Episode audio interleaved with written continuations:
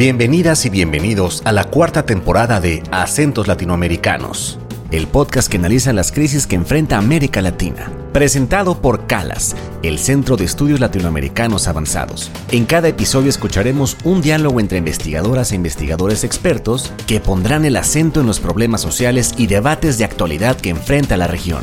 Hola, bienvenidas y bienvenidos a un nuevo episodio del podcast de CALAS, Acentos Latinoamericanos. Yo soy Mario Ruffer, soy profesor investigador de la Universidad Autónoma Metropolitana en México y co-coordinador junto con Rodrigo Parrini de la plataforma CALAS que se llamó Extracción y Sobrevivencia, Zonas Críticas de América Latina. Fue un espacio que se propuso trabajar acerca de cómo hemos ingresado en zonas de profunda crisis ecosistémica, política, también simbólica en términos de cómo hablamos de eh, los despojos, los saqueos, las expulsiones, las desapariciones forzadas que vivimos eh, en México, aunque no es restrictivo exclusivamente a México. La plataforma intentó problematizar tres elementos que eh, me parecen a mí fundamentales. El primero es un asunto de escala, que tiene que ver con la forma en la que las zonas críticas nos atraviesan a todos y a todas en distintas dimensiones de lo social, de algún modo.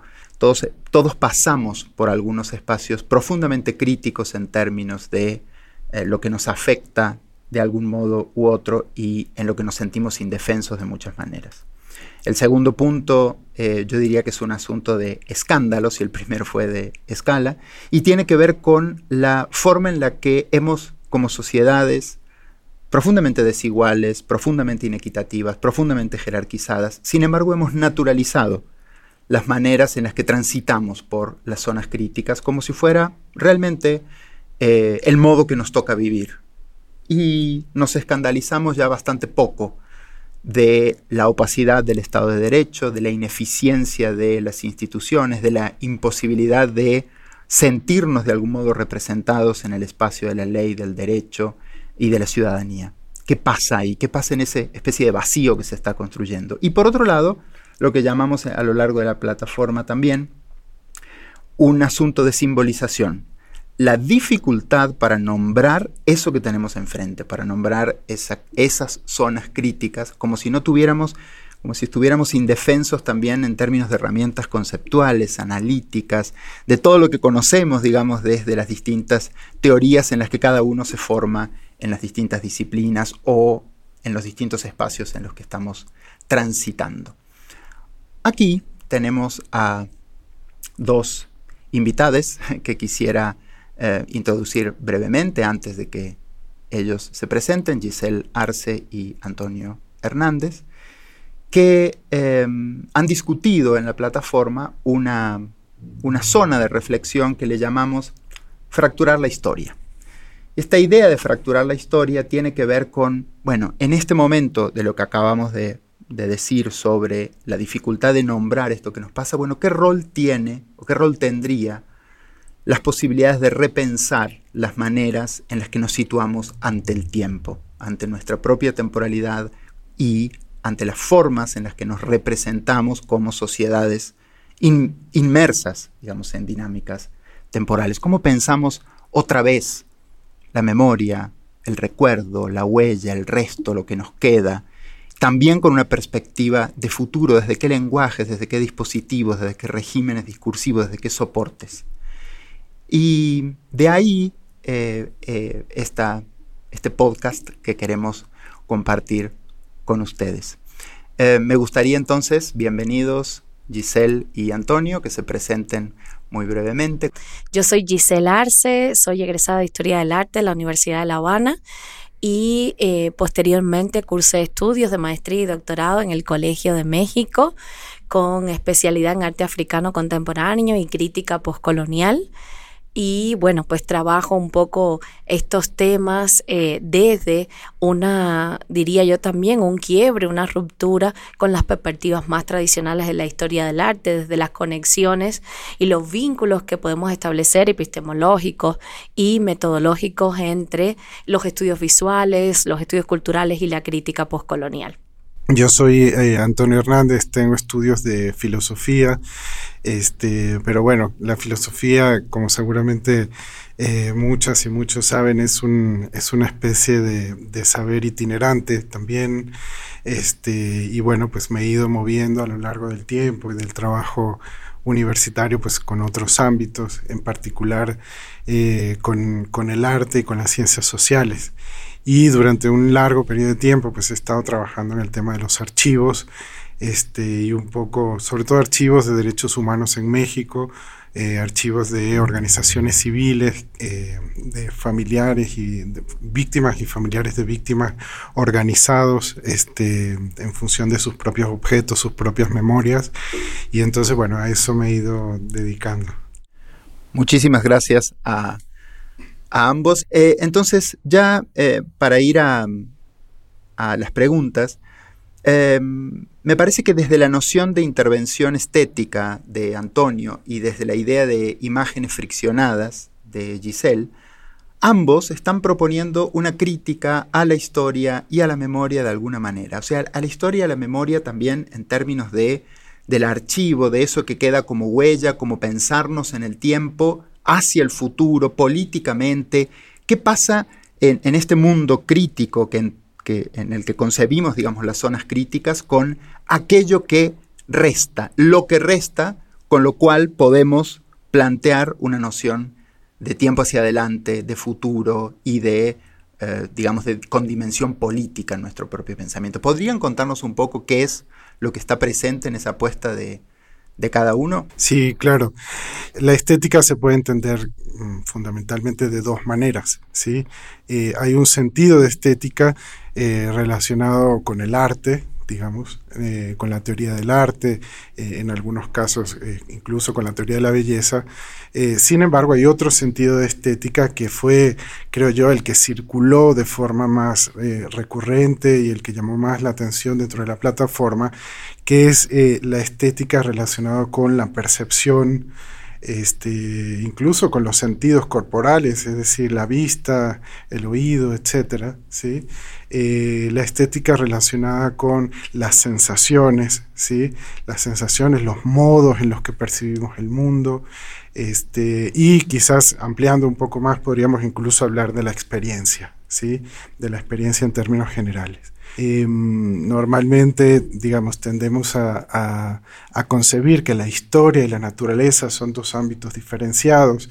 Esa es una idea, digamos, eh, típicamente o canónicamente moderna, este, pero las crisis, como señalaba Mario en su presentación, la, la experiencia del mundo que estamos viviendo en este momento nos ha hecho eh, digamos, revisar eh, en un proceso colectivo, no solo académico, sino también desde el activismo, desde las artes, en fin, desde distintos ámbitos, eh, esa idea de una separación entre la naturaleza y la historia. ¿sí?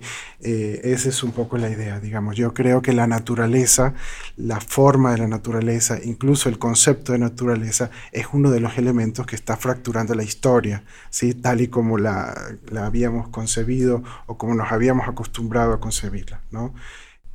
Bueno, eh, justo lo que, eh, lo que yo exploraba en la plataforma de Calas a partir de un caso específico, que es el caso de algunos artistas que, que trabajan desde el, campo artístico cubano, eh, tiene que ver con ese concepto de imágenes friccionadas eh, es una operación que, que, a mí me parece compleja porque si bien nos desplazamos del campo artístico tradicional en el sentido de no pensar la noción de imagen desde los límites o desde las limitaciones que tiene la objetualidad artística tradicional, eh, es una, una noción de imágenes que eh, se produce ya como una, una instancia, un locus saturado de relaciones que permite justamente articular la, el, gesto de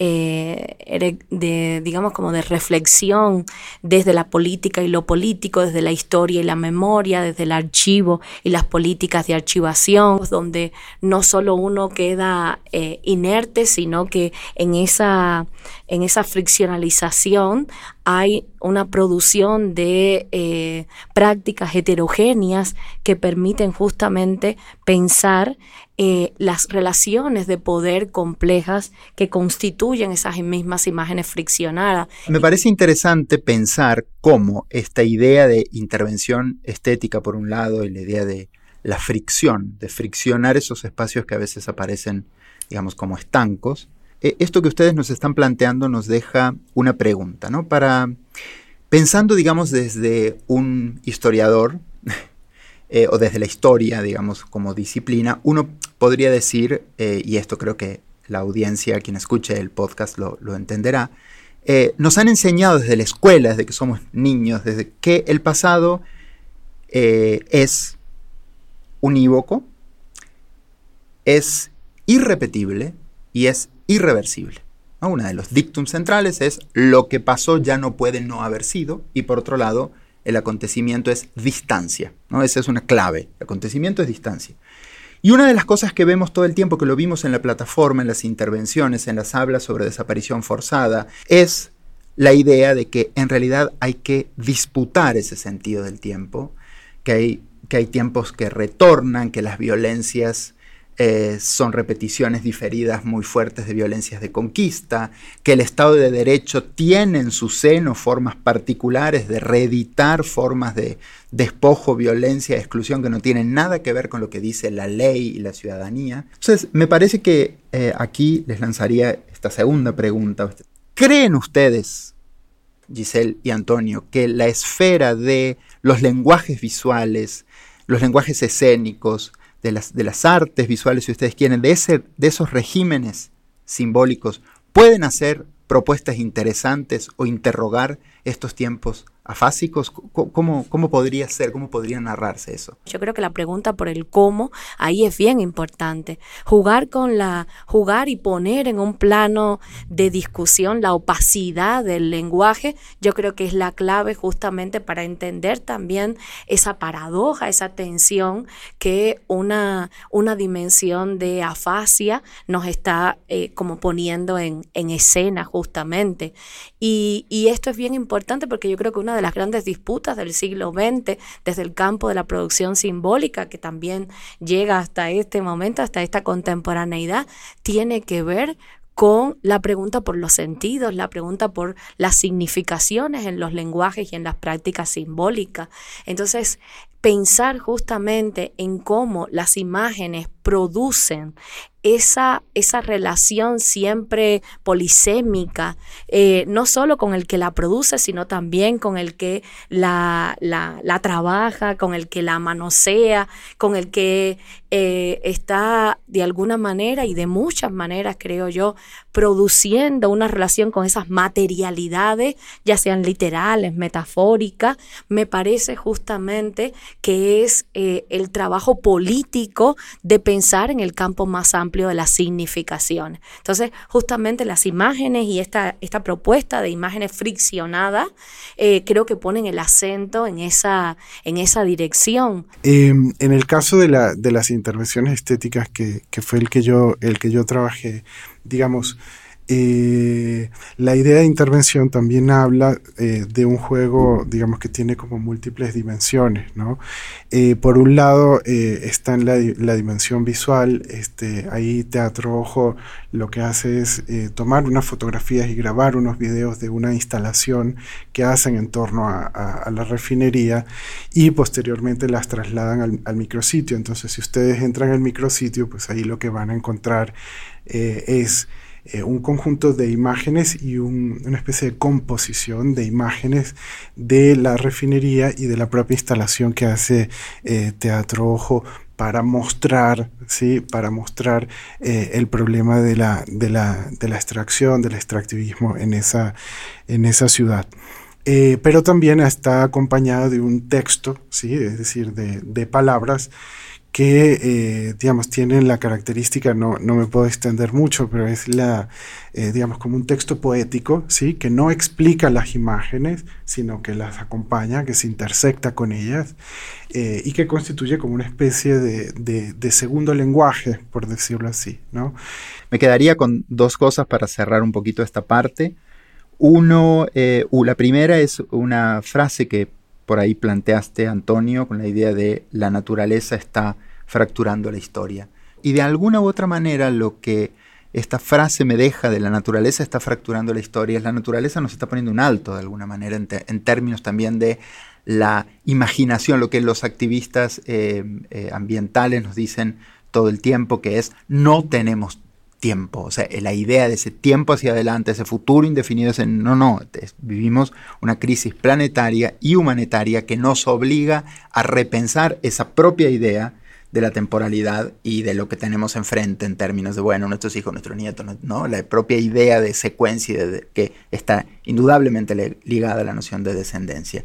Y por otro lado, eh, la idea de mm, lo que, lo que Giselle nos trae, sobre la imagen polisémica y un poco eh, este rol de la imagen me, hacía acordar a, ese mm, texto famoso de, de, Bartes, de Roland Barthes, La retórica de la imagen, cuando dice, bueno, hay, hay una especie de necesidad todo el tiempo de que la imagen sea anclada, de esa función que él llama el anclaje, que dice Bartes claramente, bueno, es es un problema porque la función de anclaje lo que hace, lo que requieren todo el tiempo los poderes de alguna u otra manera es que el sentido no se disemine. Que, que, no haya demasiado desborde. Así nos enseñan a leer de algún modo, ¿no? Así, así nos enseñan a, e, eso, eso es parte de la pedagogía de los poderes. ¿Qué pasa con nuestra cada vez más eh, estreñida capacidad de evocar en términos de símbolos, de imágenes, que nos permitan detonar significados que no están tan claramente dichos en una oración, en un saber, eh, en un concepto de los que aprendemos en la universidad o en un término del que nos enseñan en la escuela. Creo que podemos seguir hablando un poquito de eso, pero antes vamos a ir a una breve pausa para después continuar con Giselle y con Antonio. Recuerda visitar nuestra página www.calas.lat diagonal publicaciones para encontrar los perfiles de los expertos de este episodio, así como bibliografía complementaria sobre el tema que exploramos hoy. Bueno, aquí regresamos nuevamente con Giselle y Antonio, que estamos conversando muy, muy a gusto sobre temas difíciles. La idea de fracturar la historia tiene que ver con con la propia noción que está antes de esa idea de fractura, que es, bueno, ¿para qué pensamos históricamente? ¿Por qué nos pensamos históricamente y no nos pensamos presentistamente? Nos pensamos históricamente porque nos han enseñado que la historia es eh, la herramienta que nos enseña a no cometer los mismos errores, a, bueno, voy a decir lo que es el, el, perogrullo que más o menos todos manejamos. La historia nos enseñaría a no cometer los mismos errores, bueno, no estaríamos así con todo lo que dije si eso fuera eficaz. Eh, nos enseña a vivir en el presente eh, con una idea de eh, identidad anclada, etcétera, etcétera. Pero la, cuestión central de por qué nos pensamos históricamente es cómo nos imaginamos hacia adelante. La idea es cómo imaginamos una noción, una idea de futuro. ¿Cuál es la idea de futuro que podemos producir en estas, desde estas zonas críticas de saqueo, despojo, pero que también tienen paisajes de sobrevivencia, indudablemente porque bueno, la vida está, la vida late, y bueno, la, vida late hacia adelante, afortunadamente, en el tiempo. Entonces, ¿cómo, imaginar desde, desde los lugares de enunciación de cada uno, desde los lenguajes que podemos intervenir y producir, una noción de futuro, de, de futuridad, de régimen, digamos, de tiempo que no acabe y no se solucione en el pasado? Sí, bueno, es una, eh, digamos, una pregunta que digamos, se repitió en la plataforma en distintos, en distintos espacios. Yo voy a hacer como, como absolutamente personal, digamos. Yo creo que eh, nos toca, eh, estamos como, como en un tiempo en el que nos toca eh, estar de espaldas al futuro, ¿no? este, en el sentido de eh, que nos toca un tiempo que no se puede definir cronológicamente, es decir, cuántos años, ¿verdad? Sino un largo periodo de tiempo en el cual nos va a tocar, digamos, por un lado, eh, juntar, conjuntar los esfuerzos por comprender cómo llegamos aquí. A mí la sensación con la que yo eh, me quedo es que hemos andado ya bastante ¿sí? en ese camino de, revisión para comprender cómo hemos llegado hasta aquí. Hay muchísimas aportaciones, realmente fue muy, eh, fue extraordinaria la, potencia reflexiva de la plataforma este, en ese sentido. Y tengo la sensación de que también este tiempo de crisis es un tiempo inaugural en el sentido de que empiezan a emerger cosas eh, que no se pueden reducir a lo que ha ocurrido. ¿sí? Eh, este asunto, nada más pongo, pongo un ejemplo para, para, no extenderme demasiado. Este asunto de cruzar de forma eh, tan íntima los lenguajes artísticos, académicos, activistas, periodísticos, los saberes de, de, los, de los, pueblos en su heterogeneidad, eh, esa especie de dejerarquización de los lenguajes, su multiplicación, me parece que es un, es un asunto que está inaugurando eh, un, una nueva, una nueva, un nuevo tiempo, digamos. Este, por otro lado está lo que decías, digamos, eh, antes de la pausa, que no tenemos tanto tiempo, ¿sí? No, no tenemos tanto tiempo. Es una, es una crisis que, que nos, que nos exige demora y al mismo tiempo acción rápida, ¿no? Y yo creo que en, ese, en esa tensión eh, estamos, ¿no? Eh, o por lo menos con esa tensión me quedé yo de la plataforma. Sí, coincido, no, no tenemos tanto tiempo, como dice Mario, como dice Antonio. Eh, y, y ahí justo yo, yo me colocaría también desde una lectura muy personal de lo que ha pasado estos días en las discusiones en la plataforma, me colocaría incluso en una dimensión más que de tiempo, de espacialidad, ¿no? Pensando un poco, y eso ha sido como muy revisado, ha sido como muy persistente en cada una de nuestras, de nuestras presentaciones, revisando un poco el lugar de enunciación desde el cual hacemos investigación, desde el cual producimos la docencia, desde cual le ofrecemos sentidos también a nuestras prácticas vivenciales. Eh, y la idea de, espacialidad y de pensar ahí en la espacialidad, interseccionarla con los pliegues temporales, no pensando en un tiempo lineal, sino también un tiempo como más rizomático, insisto, lleno de pliegues, ¿no? Que, creo que tendríamos que situarnos en esa dimensión para, eh, para pensar también estos paisajes de sobrevivencia, estas, estas políticas del despojo y de, del eh, extractivistas en un sentido mucho más complejo, ¿no? Eh, que también forman parte de nuestra, nuestras políticas académicas, de los modos con que se, se piensa nuestro trabajo cotidiano, los modos en que se valora nuestro trabajo como como investigadores, y, me parece muy interesante pensando en esos pliegues temporales y en una dimensión de espacialidad que se pregunta todo el tiempo por el lugar de enunciación. Creo que esta hibridación, esta propuesta de interseccionalizar también eh, determinadas topografías discursivas con las cuales nosotros hacemos investigación o pensamos eh, el trabajo empático, el trabajo colaboración, con, con el otro, con el otro que, con el que trabajamos, con el que estudiamos. Bueno, muchísimas, muchísimas gracias de verdad por las intervenciones y por estas ideas fuerza de algún modo que son como, bueno, como, como contribuciones a, a continuar el diálogo a partir de preguntas. Me quedaría con tres cosas que, bueno, no sé si cosas, pero con tres eh, ideas fuerza, insisto. La, la primera es algo que mm, planteó recién Antonio acerca de cómo en la plataforma se cruzaron los lenguajes de algún modo, ¿no? los lenguajes eh, artístico, académico, desde el activismo, desde los distintos activismos, eh, y también desde los lenguajes, diría yo, de, la vida cotidiana, de, y también los lenguajes de la indeterminación, de la incertidumbre y de las angustias por las que pasamos quienes intentamos atravesar estas preguntas. Quizás tengamos que pensar en esta afasia eh, y sus modos de bueno, superarla o sus modos de intervenirla o sus modos de impugnarla, eh, desde ese lugar, desde el cruce de los lenguajes. Creo que una de las cuestiones que, impone que ha impuesto la modernidad es la desconexión que tenemos entre los lenguajes. ¿no? Como la modernidad hace una, en general, una especie de em, cruce de equivalencia fuerte entre especificidad y conocimiento.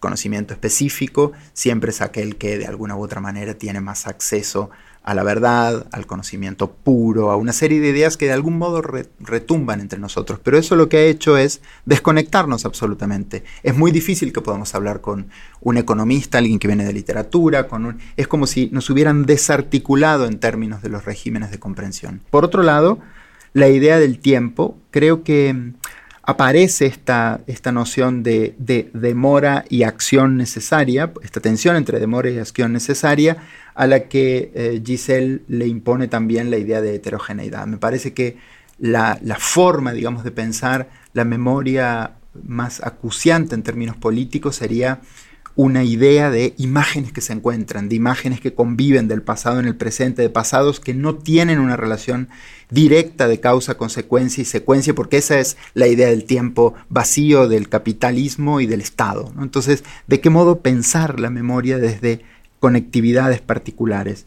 Y al final, la idea de que, aparece, digamos, en la final al final de las intervenciones de ustedes y que me parece muy potente, no sacarle el cuerpo a nuestros lenguajes no sacarle eh, ni el cuerpo ni el territorio. Esta idea que apareció en la plataforma de cuerpos-territorio. Habitamos espacios con cuerpos que están informados, leídos, racializados. Desde ahí pensamos, desde ahí hacemos de algún modo intervenciones políticas y desde ahí pensamos en las potencialidades del conocimiento. Creo que Calas nos ha puesto esa, digamos, esa posibilidad, esa ofrenda ante nosotros de poder trabajar desde esos cruces.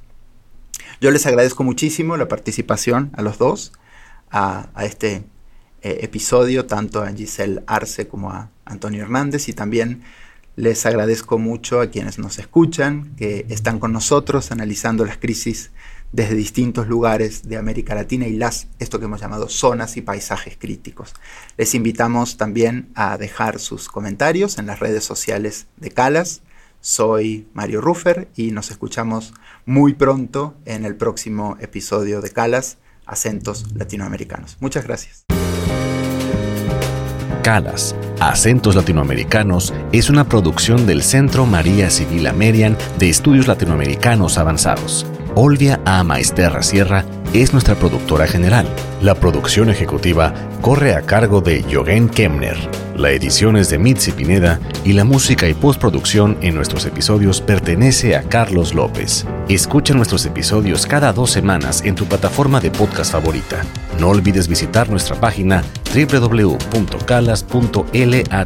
para acceder a contenido extra de este episodio y seguirnos en redes sociales. Nos puedes encontrar en Facebook, YouTube, Instagram y Twitter como arroba calacenter. Nos vemos muy pronto. Hasta la próxima.